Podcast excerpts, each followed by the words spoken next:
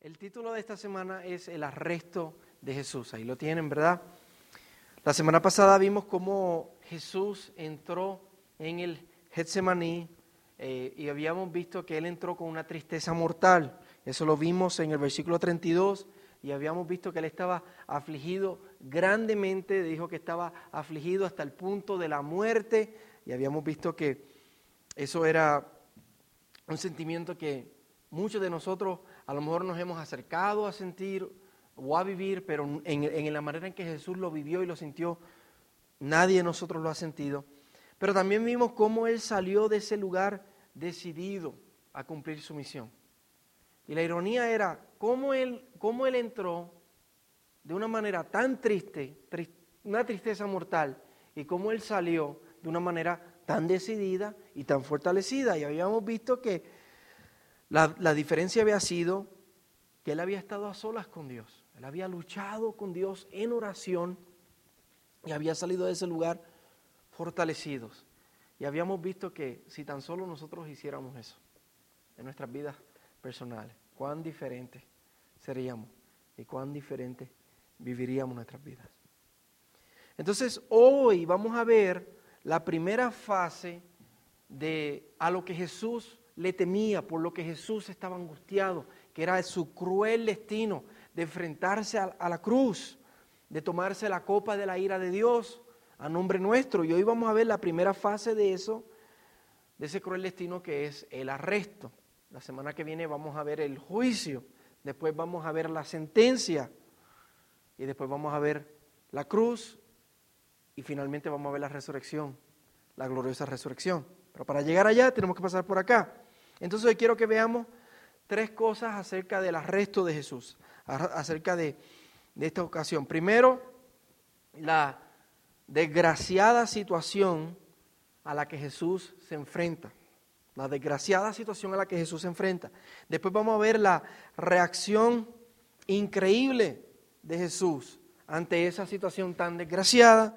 Y por, por último, vamos a ver la reacción lógica pero deshonrosa o equivocada de los discípulos. Así que primero la, situación desgraciada, la reacción increíble de Jesús y la reacción incorrecta, aunque lógica, de los discípulos. Así que vamos a comenzar. Primero la, la, desgraciada situación. Y quiero que veamos esto. ¿En qué situación se encuentra Jesús? Aquí en el arresto. Y no tan solo es una situación desgraciada eh, o penosa porque lo van a arrestar. A lo mejor alguno de nosotros ha estado en una situación similar a esa, una situación de, arresto, pero no tan solo es penosa y desgraciada por eso, sino es, es penosa y es desgraciada porque ¿a quién están arrestando?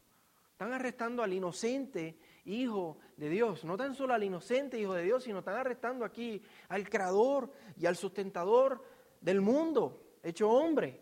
Jesucristo que vino para salvarnos. Él vino para salvarnos y lo estamos gestando. ¿Qué pantalones tenemos? Por eso es una situación desgraciada. Y quiero que notemos tres cosas acerca de la situación. Primero, cómo lo vienen a arrestar.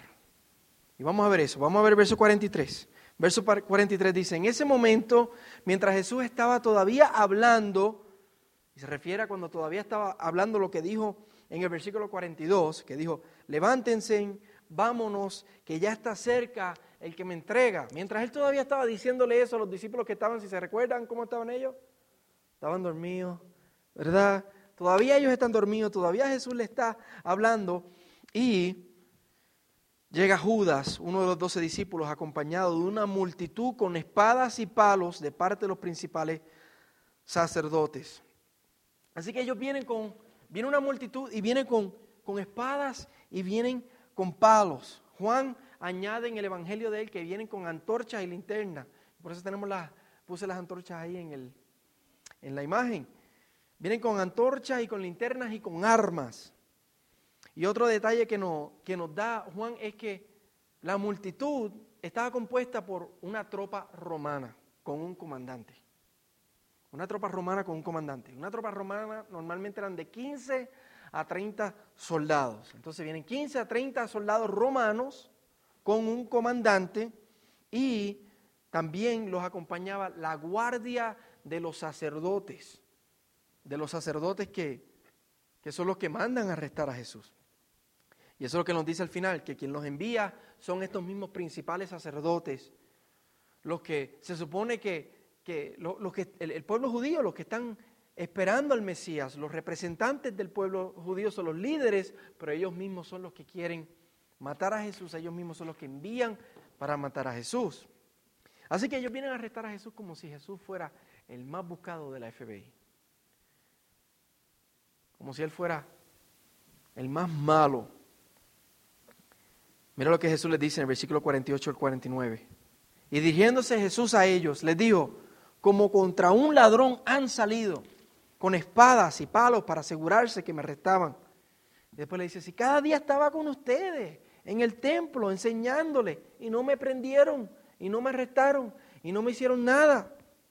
Pero él dice, pero esto ha sucedido para que se cumplan las escrituras. Pero la realidad es que Jesucristo era de entre esa multitud, él era el único inocente, el menos que debían haber arrestado, el único que no tenía delito, el único que no tenía falta, era Jesús. Y no tan solo de esa multitud, Jesús es el más inocente de toda la humanidad, de toda la historia. No ha habido un hombre inocente, solo Jesús. Pero aquí está Él, en esta situación desgraciada, y lo vienen a arrestar.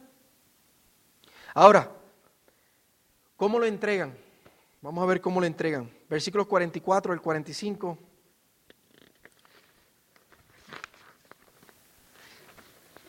Y el que los entregaba les había dado una señal diciendo, al que yo bese, ese es.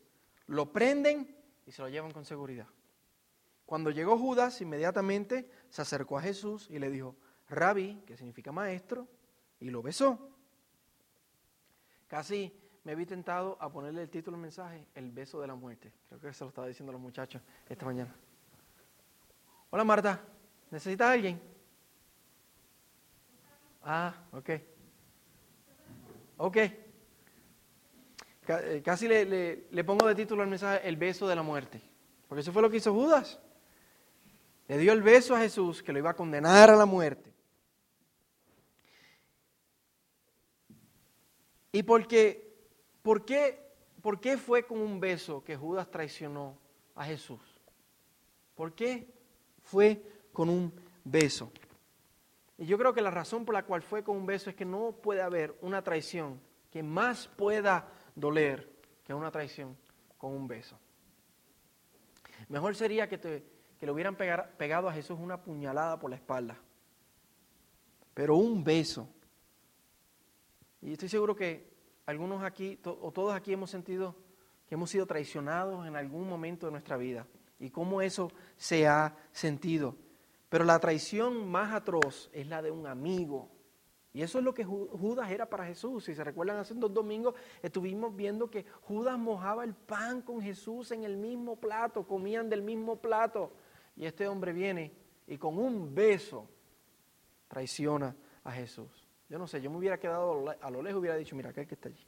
Me hubiera escondido. Pero él tenía, tuvo la audacia de ir y darle un beso al Señor. Lucas nos dice que Jesús se lo preguntó y le dijo, con un beso tú traicionas al Hijo del Hombre.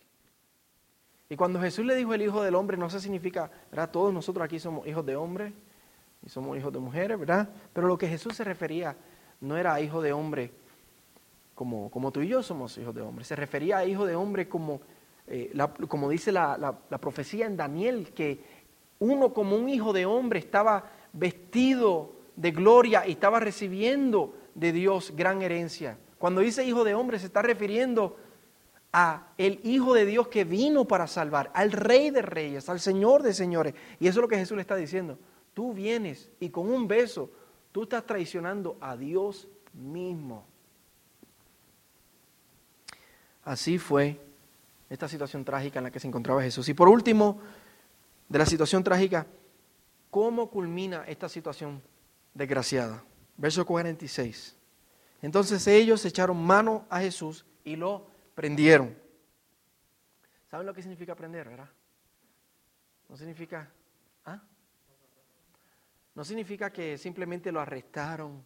Lo prendieron significa que, le dieron. Y entonces lo arrestaron. En Puerto Rico decimos que le dieron hasta adentro del pelo. No lo decimos así, ¿verdad? Decimos, le dieron hasta adentro el pelo. Pero para que me entiendan, le dieron hasta adentro, hasta dentro del pelo. En aquellos tiempos no habían derechos en contra de las personas que eran encarceladas, como la hay ahora, que hay derechos y, si te toman un video de un policía dándole a una persona, son eso es un caso legal de derechos civiles. No, esto era una tropa romana de 14 a 30 hombres y esta tropa romana estaba acostumbrada a la brutalidad. Ellos no trataban con decoro a la gente. Y era tarde. Estos hombres los levantaron a lo mejor para ir a hacer esto y ellos querían llevarse a ese hombre y prendérselo y llevárselo rápido. Y la guardia de los sacerdotes que también estaban allí, ellos llevaban tres años detrás de Jesús. Llevaban tres años que le tenían ganas a Jesús y finalmente se le dio. No simplemente le van a decir, mírese, y ponerle las esposas. No, le dieron bien duro. Si recuerda la espada y los palos, los utilizaron.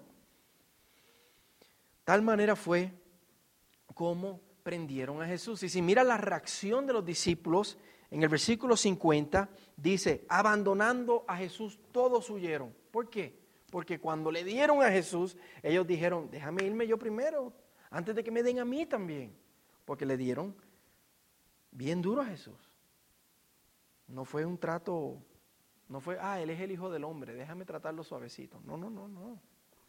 Entonces no, y, entonces no es tan solo que Él es el inocente Hijo de Dios que vino para salvarnos. Este inocente Hijo de Dios lo arrestan como si fuera el más buscado, lo entregan con un beso y lo prenden brutalmente y los suyos lo abandonan.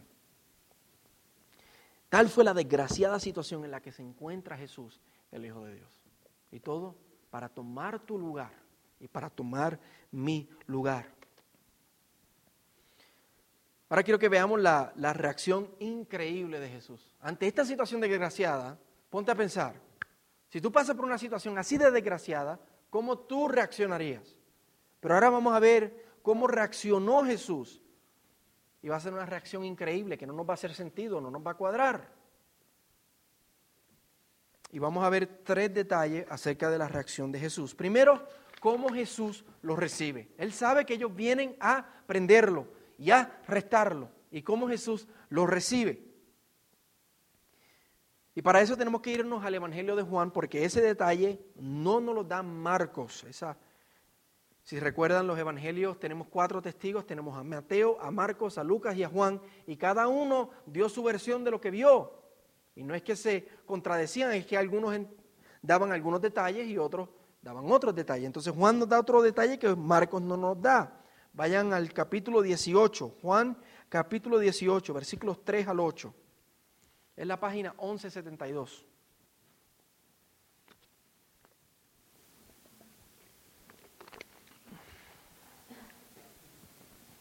Juan 18, versículo 3 al 8, página 1172.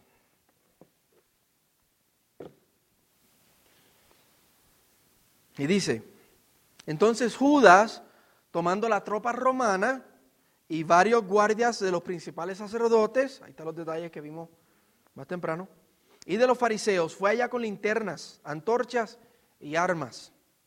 Jesús, sabiendo todo lo que le iba a sobrevenir, salió y les dijo, ¿A quién buscan? A Jesús, el Nazareno. Nazareno significa que era del pueblo de Nazaret. Si hubiera, sido Chava, hubiera sido Salvador, el toluqueño. ¿Lo dije bien? A Jesús el Nazareno le respondieron. Él les dijo, yo soy. Y Judas, el que lo entregaba, estaba con ellos. Y cuando él les dijo, yo soy, mira lo que pasó retrocedieron y cayeron a tierra. Jesús entonces volvió a preguntarle, ellos ahí tirados en la tierra, ¿a quién buscan? A Jesús el Nazareno, dijeron. Respondió Jesús, les he dicho que yo soy.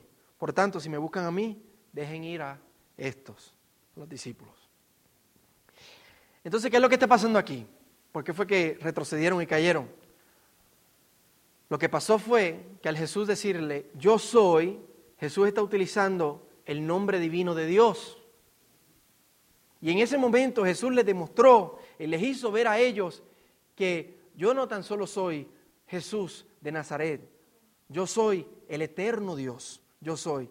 Y al él decirle, yo soy, esos hombres cayeron, retrocedieron y cayeron porque el poder de Dios fue manifestado en ese momento. Y en ese momento Jesús los pudo haber aniquilado. En ese momento los pudo haber hecho polvo. ¿Quiénes son estos hombres que vienen a arrestarme a mí? Al gran yo soy, al creador del universo, al sustentador del universo. Pero Jesús no hizo eso. Y ellos pudieron haber reaccionado y huir y decir, espérate, hemos visto quién es este, que este no es tan solo un hombre, este hombre es divino. Pero ellos tuvieron la audacia de continuar con su plan de arrestar a Jesús. Y Jesús, a pesar de hacerles claro quién era, y de que lo y él sabiendo que lo iban a aprender y arrestar, se quedó tranquilo y no los aniquiló. Se, se contuvo. Pues esa era la única manera que él podía salvarnos.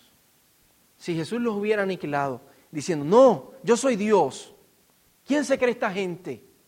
Y los hubiera aniquilado, Jesús no, pudo, no podía haber tomado nuestro lugar en la cruz, no podía haber sido nuestro Salvador ni nuestro Redentor, pero por eso mismo fue que Él se aguantó y simplemente les demostró y les hizo claro saber quién Él es. Así que una reacción increíble de parte de Jesús. Ahora vamos a ver cómo Jesús los trata. Y quiero que veamos aquí otro incidente que ocurrió allí, esa noche, ese momento que fue arrestado. Así que vamos a volver para Marcos 14, página 1098, y vamos a ver el verso 47. Y dice, pero uno de los que estaban allí, sacando la espada, hirió al siervo del sumo sacerdote y le cortó la oreja. Marcos no nos da el detalle, pero el que hizo eso fue Pedro. Ustedes saben, Pedro es bien aventado y, hizo eso. Juan nos da ese detalle. Y nos dice también que el nombre del siervo era Malco. No es que yo como puertorriqueño estoy diciendo el libro de Marcos y estoy dejando la R, es que se llama Malco con L. Y, y el que está escribiendo es Marcos, diferente por si acaso. Mira cómo dice Juan. Entonces Simón Pedro, que tenía una espada, la sacó e hirió al siervo, del sumo sacerdote y le cortó la oreja derecha. El siervo se llamaba Malco, no Marco. Y Lucas nos dice un detalle increíble de algo que hizo Jesús. Dice, y uno de ellos hirió al siervo del sumo sacerdote y le cortó la oreja derecha, eso ya lo sabemos. Pero Jesús dijo, deténganse, hablándole a los discípulos, basta de esto. Si se dan cuenta, utilizó las mismas palabras que le dijo a los discípulos cuando estaban dormidos y les dijo, basta, basta de esto. mira lo que hizo, y tocando la oreja del siervo, lo sanó.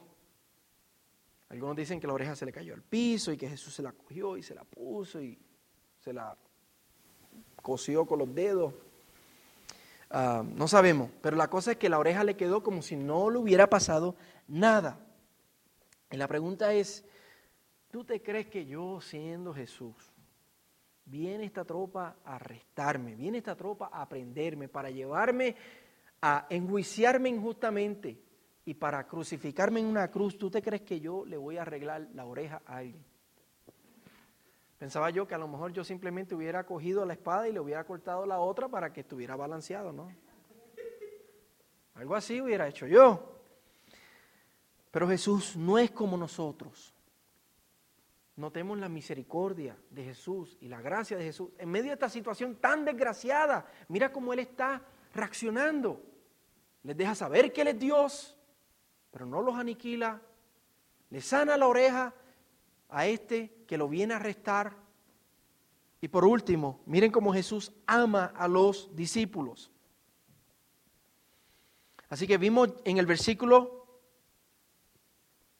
40 en el 50 que los discípulos lo abandonaron y que huyeron cuando Jesús lo arrestaron. Y no fue que lo abandonaron tres de los discípulos o nueve de los discípulos. No, dice el versículo 50 que todos los discípulos lo abandonaron y huyeron. Imagino que el único que se quedó ahí fue eh, Judas, porque él tenía protección especial, porque él era el que estaba. Pero todos los otros discípulos que se vieron en peligro huyeron. Pero aún así Jesús los ama y no les va a sacar esa traición en cara. Si un amigo a ti te abandona en una situación difícil, ¿cómo tú te vas a sentir? Y no te ayuda, y no hace nada por ayudarte o por protegerte. Por lo menos si tú te lo encuentras luego, por lo menos le dices, me tienes que pedir perdón. Lo menos que yo le diría es que, oye, lo que tú me dijiste, lo que tú me hiciste, me tienes que pedir, por lo menos me tienes que pedir perdón. Pero ni eso hizo Jesús. Después que Jesús resucitó, Jesús no vuelve a tener contacto con los discípulos. En este momento lo arrestan y ellos corren. Después Pedro está medio escondido mirando a lo lejos, pero no vuelven a tener contacto con Jesús. El próximo contacto que ellos tuvieron con Jesús fue después de él resucitar y él se les aparece a ellos. Mira cuáles fueron las primeras palabras, las primeras palabras que Jesús le dice a los discípulos. Juan 20, 19. Al atardecer de aquel día, el primero de la semana, y estando cerradas las puertas del lugar donde los discípulos se encontraban, por miedo a los judíos, ¿por qué tienen miedo? Porque los judíos los están buscando. Ya mataron al líder, ¿quién va después? Los que los seguían. Tienen miedo. Jesús vino y se puso en medio de ellos y les dijo, paz a ustedes paz a ustedes. Es una reacción increíble de, parte de Jesús, de parte de nuestro Salvador, que se encuentra en esta situación tan desgraciada, pero Él reacciona de una manera tan increíble, una reacción inaudita. A Él lo vienen a arrestar como un ladrón, lo entregan con un beso, lo prenden con brutalidad y Él les hace saber que es Dios, pero no los aniquila, le cura la oreja a uno que lo viene a arrestar y ama a los discípulos a pesar de que ellos lo abandonaron y huyeron. ¿Qué tipo de Salvador tú tienes? ¿Qué tipo de Salvador nosotros tenemos? ¿Qué tipo de Señor es nuestro Dios? ¿Qué tipo de Redentor tenemos? ¿Conoces a alguien así? No existe nadie así. Solo nuestro Señor, nuestro Salvador. No hay nadie como Jesús. Ahora por último vamos a ver la reacción lógica, pero equivocada de los discípulos. La reacción lógica, pero equivocada o deshonrosa de los discípulos. Así que ante esta reacción increíble, en medio de esta situación desgraciada, ¿cómo van a reaccionar los discípulos? ¿Qué van a hacer los discípulos? Entonces lo que yo quiero que veamos, ¿dónde estamos nosotros? Vamos a ver a los discípulos y vamos a ver dónde estás tú y dónde estoy yo, de acuerdo a cómo reaccionan los discípulos. Primero vamos a ver a Judas. Judas fue un discípulo de Jesús. Judas llevó por lo menos tres años caminando con Jesús. Un día Jesús lo vio y le dijo, sígueme. Y Jesús y Judas lo dejó todo para seguir a Jesús, igual que los otros discípulos. Y todos los discípulos pensaban que Judas era un verdadero discípulo. Si recuerdan hace dos semanas, cuando Jesús le dijo, uno de ustedes me va a traicionar, Judas, eh, los otros discípulos, perdón, dijeron, seré yo. Ellos nos dijeron, claro, yo sé quién va a ser, es Judas. Desde el principio lo sabíamos. No, ellos tres años y no tenían ni idea que Judas no era un verdadero discípulo. Él vio y oyó lo que hizo Jesús por tres años. Él vio a Jesús caminar sobre el agua. Él vio a Jesús hablarle una tormenta y la tormenta instantáneamente detenerse. Él vio a Jesús multiplicar panes y peces. Él vio a Jesús a resucitar muertos, como Lázaro. Él vio a Jesús sanar ciegos, mudos y cojos. No tan solo vio a Jesús hacer grandes obras, vio a Jesús decir palabras que ningún hombre jamás había dicho. Vio, escuchó a Jesús dejar escribas y fariseos sin palabras.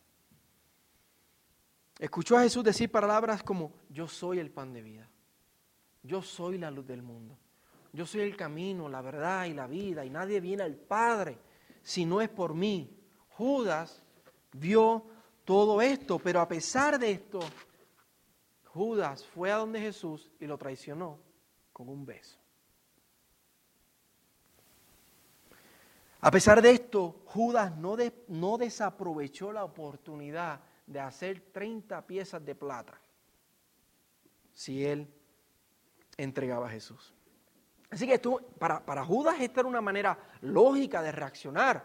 Lógica porque él dijo, bueno, yo necesito plata, yo necesito dinero, así que voy a entregarlo. Pero eh, fue una manera equivocada y deshonrosa. Así que, ¿cómo es posible que este hombre que tuvo tal reacción, eh, tal experiencia con Jesús, reaccionara de esta manera tan equivocada? Y la respuesta es porque Judas nunca nació de nuevo. Judas nunca fue un verdadero discípulo. Judas nunca tuvo verdadera fe. Y eso significa que el que tú vengas a la iglesia, o el que nosotros hablemos como cristianos, o el que nosotros hagamos todas las cosas que los cristianos hacen, no significa que nosotros seamos cristianos. Podemos decir las palabras correctas, podemos hacer las cosas correctas y aún así estar perdidos. Aún así no ser discípulos de Cristo. Así que la pregunta para nosotros es, ¿hemos puesto nuestra fe en Jesús? Porque la fe es la que nos salva. Nos hemos arrepentido de nuestro pecado y vivimos nuestras vidas constantemente arrepintiéndonos de nuestro pecado. O dejamos pecados en nuestra vida porque atesoramos más el pecado más que a Jesús. Estamos mirando a la cruz constantemente como el único medio de nuestra salvación. No somos salvos de ninguna otra manera, sino por la fe en que Cristo tomó mi lugar y tu lugar. Eh, yo era pecador, Él era inocente, pero Él recibió mi castigo. Y por eso yo soy salvo. Estás caminando de acuerdo al Evangelio.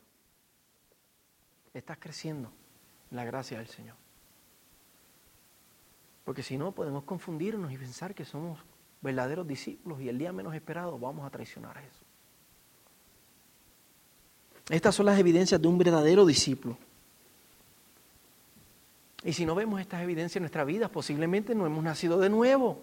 No es que tenemos que ser perfectos, pero tiene que haber evidencia de arrepentimiento, de creer y evidencia externa de que yo estoy caminando con el Señor, de que yo estoy odiando mi pecado para seguir amando al Señor, de que yo me estoy arrepintiendo. Y si no hacemos esto, podemos terminar con un destino igual que el de Judas, perdidos, pagando el juicio por nuestro pecado. Segundo, vamos a ver a Pedro. Una reacción lógica de Pedro, pero una reacción equivocada. Como ya mencionamos, Pedro, ¿verdad? El, el aventado, el apasionado sacó una espada para atacar a la multitud.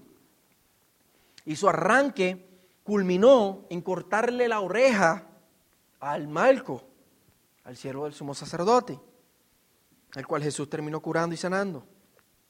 Pero esto no estuvo bien. Pedro pensaría que estuvo bien, pero no estuvo bien. Mira lo que Jesús termina diciéndole a Pedro en Juan 18, versículo 11. Le dice, mete la espada en la vaina. La vaina es donde va la espada. No es la vaina de, del frijol. Mete la espada en la vaina. Y le dice, la copa que el Padre me ha dado, ¿acaso no me la voy a beber? Refiriéndose a la copa de la ira de Dios que Él se tiene que tomar para que nosotros no nos la tengamos que tomar y podamos ser salvos. Pedro quiso defender a Jesús. Pedro pensaba que lo que él estaba haciendo estaba bien. Estaba bien intencionado. E, era su manera lógica de reaccionar, pero estaba equivocado. Era una manera deshonrosa. Porque no era conforme al propósito de Dios. No era conforme a la palabra de Dios, no era conforme al carácter de Dios. Pedro pensaba que estaba sirviendo a Dios con lo que estaba haciendo, que estaba sirviendo a Jesús, pero en realidad estaba entorpeciendo el plan de Dios. Pues si Pedro hubiera impedido ese momento, si Pedro y los discípulos hubieran conquistado esa multitud, Jesús no podía haber sido arrestado, no iba a poder ser condenado, no iba a poder morir en la cruz para tomar nuestro lugar y el mundo no podría ser salvo. Y si Jesús no se tomaba esa copa de la ira de Dios que se le iba a tomar en la cruz, no hubiera evangelio. Y es que a veces pensamos que, que Dios necesita de nuestra ayuda. A veces pensamos que tenemos que nosotros poner algo de nuestra parte y queremos obrar en nuestras vidas diarias con nuestras espadas y con nuestras armas, con la manera que hemos aprendido en el mundo cómo tú resuelves un problema. Pero como cristianos tenemos que aprender a esperar en Dios y no resolver las, las cosas a nuestra manera o como hemos aprendido. Tenemos que muchas veces enfrentar el dolor, aun cuando no queremos enfrentar el dolor tenemos que tomar nuestra cruz, porque muchas veces es el propósito de Dios en nuestra vida. Tenemos que desaprender la manera de pensar de este mundo y la manera de reaccionar del mundo. Y tenemos que aprender a ser como Jesús. No a la manera que nos parece bien a nosotros, sino a la manera de la palabra de Dios. No seamos como Pedro respondiendo de acuerdo a la pasión del momento, de acuerdo a como yo pienso en ese momento. Aprendamos a ser discípulos que esperan, que aprenden y que actúan de acuerdo a la palabra de Dios y de acuerdo al Espíritu de Dios. Y por último vamos a ver a, a Marcos. ¿Cuál va a ser la reacción lógica de Marcos? No Malco, de Marcos reacción lógica pero equivocada. Y nos referimos a Marcos, al autor del libro, al que escribió el Evangelio según Marcos. Usted se pregunta, ¿dónde se menciona en la historia a Marcos? Pero es el personaje más curioso de todo el pasaje. Mira el versículo 51 y 52. Cierto joven seguía a Jesús, vestido solo con una sábana sobre su cuerpo, desnudo, y lo prendieron pero él dejando la sábana escapó desnudo. Y la tradición indica que, este joven es Marcos. No dice el pasaje que es Marcos, pero tenemos textos bien tempranos de la iglesia, de los padres de la iglesia, que dice que fue Marcos.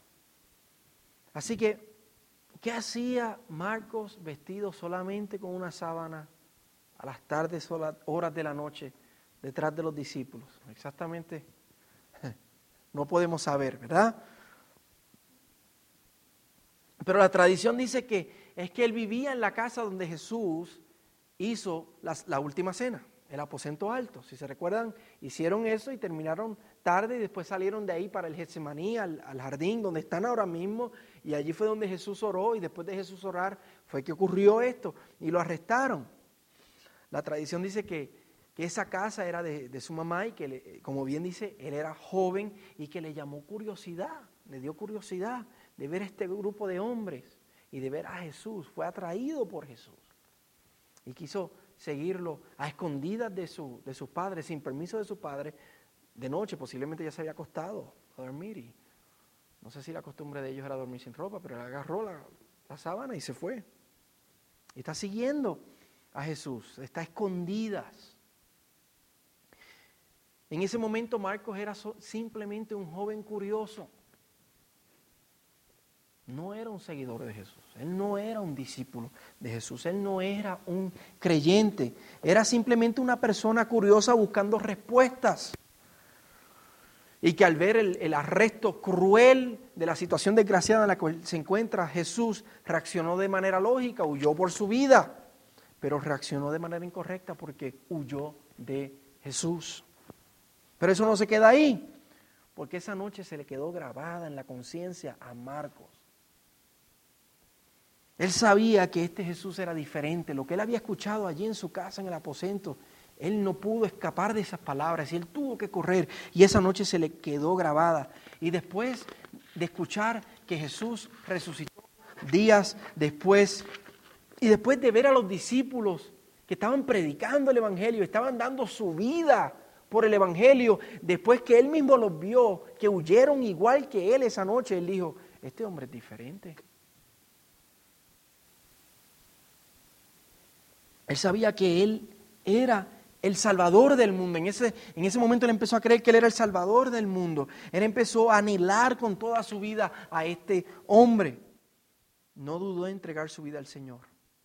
Y por eso terminó escribiendo este evangelio que tú y yo estamos leyendo hoy, porque él sabía que otros tenían que conocer de este Señor, de este hombre, de Jesús. Y dejó la porción de su historia anónimamente escrita para que otros curiosos que no creían en el Señor, o que no creen en el Señor, puedan, igual que Él, encontrar salvación. Y mi pregunta es, ¿eres tú un buscador de respuestas como Marcos? A lo mejor tú no eres creyente, a lo mejor tú no has puesto tu fe en el Señor, pero eres curioso como Marcos y estás aquí hoy y estás escuchando acerca de Jesús. A lo mejor te has preguntado si Jesús realmente es la verdad.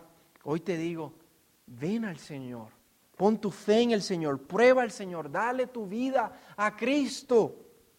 Tu vida va a cambiar, tu vida va a tener sentido por primera vez. Por primera vez te vas a sentir vivo. Porque Jesús es la verdad, porque Jesús es el camino y porque Jesús es la vida.